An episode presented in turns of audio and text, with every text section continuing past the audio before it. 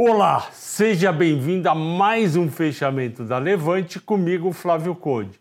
Hoje é quarta-feira, dia 23 de fevereiro, e a nossa bolsa, o Ibovespa, caiu 0,94, seguindo influenciado pelos Estados Unidos, que caiu 2,5 Nasdaq. Por quê? Porque aumentou a tensão de novo na Ucrânia com os Estados Unidos acusando a Rússia de estar mandando tropas em direção ao país. A Ucrânia também declarou estado de emergente, eles estão preocupados em Kiev se vai haver ou não uma invasão.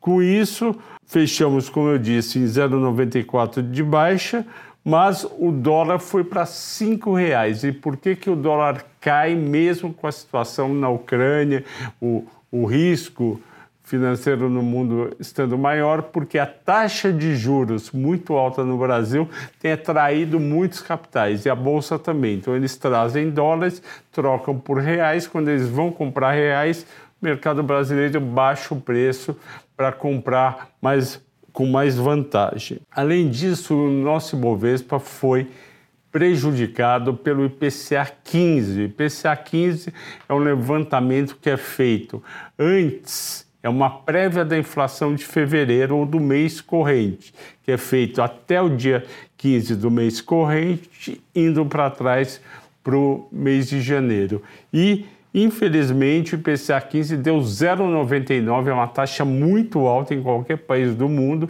esperado era 0,85 e acumulou mais de 10,70 em 12 meses. Aí o que, que aconteceu?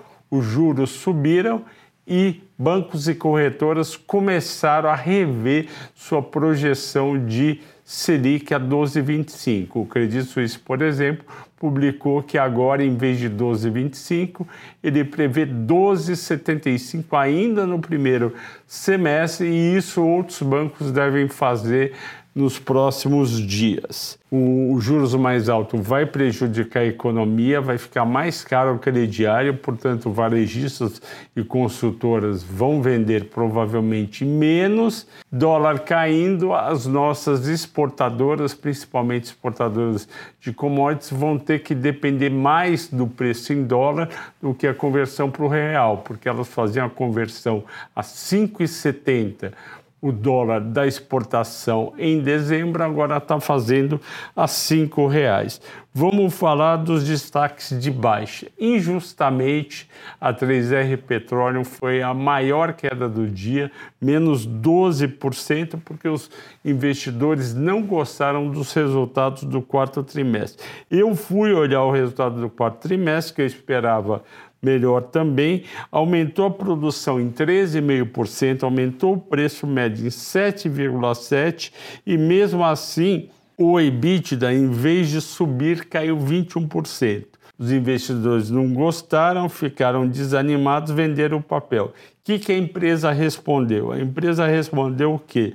Está aumentando a sua estrutura para mais cinco campos ativos que ela adquiriu da Petrobras. Ora, o que, que acontece numa empresa, numa startup do tipo 3R? Ela compra postos de petróleos maduro, no caso da Petrobras, e aí, antes dela tomar posse nos postos e começar a produzir, vender e receitar, ela reforça a estrutura dela. Então, obviamente, ia cair o EBITDA porque ela está aumentando a sua estrutura administrativa e operacional sem ainda estar tá receitando.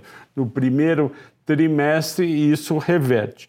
Teve também pagamento de bônus no quarto trimestre para diretores, para gerentes, isso daí impactou negativamente e também teve aquisição de quatro ativos nesse mês que fez com que saísse dinheiro da companhia. Eu acho que 3R Petróleo sobe amanhã, 12 de queda foi um absurdo. Alpargatas caiu 6,5%, por quê? Ela concluiu um follow-on que, que a Follow-on? Ela fez uma emissão de ações, arrecadou quase 2 bilhões e meio para pagar a compra que ela fez de 50% da Rotiz, eu já contei aqui, é aquela empresa de sapatos que são feitos com materiais reciclados na Califórnia e essa compra foi bem bacana porque vai permitir que ela entre mais forte no mercado americano, que é o maior mercado de sapatos do mundo, contando calçados, né? porque conta não só sapato, mas conta tênis também. A ação, o follow-on foi a 26,30 e a ação caiu para 25,16. CBC caiu 6%, fechou a 13 reais, é fácil entender, porque com o conflito na Europa e, e, e com o reflexo nos Estados Unidos, pode diminuir o número de pessoas indo fazer excursões tanto na Europa e nos Estados Unidos. Eu acho também um exagero. Raia Drogazil caiu 6%, o pessoal não curtiu tanto o resultado, eu achei o resultado ok. 6% me parece exagerado. Suzano, que é uma baita empresa, caiu 5,6%, também acho exagerado. Por quê?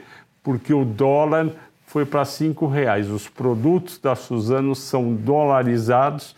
O dólar já caiu 70 centavos aqui nesse ano, em quase dois, dois meses, e vai, é, vai deixar a receita menor e a margem menor na Suzano, mas a queda é exagerada. Localize Unidas, a Localiza divulgou o seu resultado. O resultado foi dentro do esperado, com crescimento, e a ação caiu 5,2%. Essa eu realmente não entendo. E quem subiu, Flávio? Hoje, os destaques de alta, em vez de serem aleatórios, como são em alguns dias, é todo no setor elétrico. Eletrobras com 3, Copel com 2, Semig com 2, CPFL com 1,8. E por que subiram? porque o mercado financeiro, vendo o processo da potencial privatização da Eletrobras andando, isso vai fazer com que, ao passar uma parte da empresa para o setor privado, isso daí vai diminuir o risco de geração de todo o sistema elétrico, porque a Eletrobras gera hoje em torno de 35% de toda a energia. E aí o pessoal também, por tabela, olhou e falou: ué, se vai privatizar a Eletrobras, se tanta gente vai comprar, então vamos nos adiantar e comprar também as ações da Copel, CEMIG, CPFL, porque principalmente Copel e CEMIG menos Copel, por causa do governo do Paraná, podem ser alvo de privatização lá na frente. E qual que é o destaque dos assinantes da Levante? Eles pediram para falar de Magalu, que caiu 2,6%, fechou 5,91%. Vocês provavelmente estão preocupados porque Magalu não para de cair. Qual que é a preocupação? A preocupação é com o resultado do quarto trimestre. O do terceiro trimestre já cresceu menos as vendas e as margens caíram. A preocupação é qual, como serão como, como serão não, como terão sido as vendas do quarto trimestre, onde a gente teve a Black Friday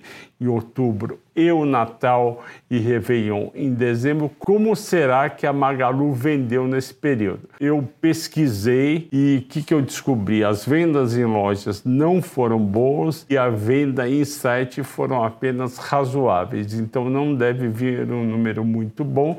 E Flávio Conde, que dia que sai o resultado da Magalu? Sai dia 14 14 de março, depois do pregão. Eu acho justo se preocupar, mas eu acho também que as ações estão caindo demais, tanto ela como a Via, mas é entendível sempre que os juros aumenta, caem as empresas de varejo. Ok, pessoal? Bom, obrigado por terem assistido. Boa noite a todos e bons negócios amanhã.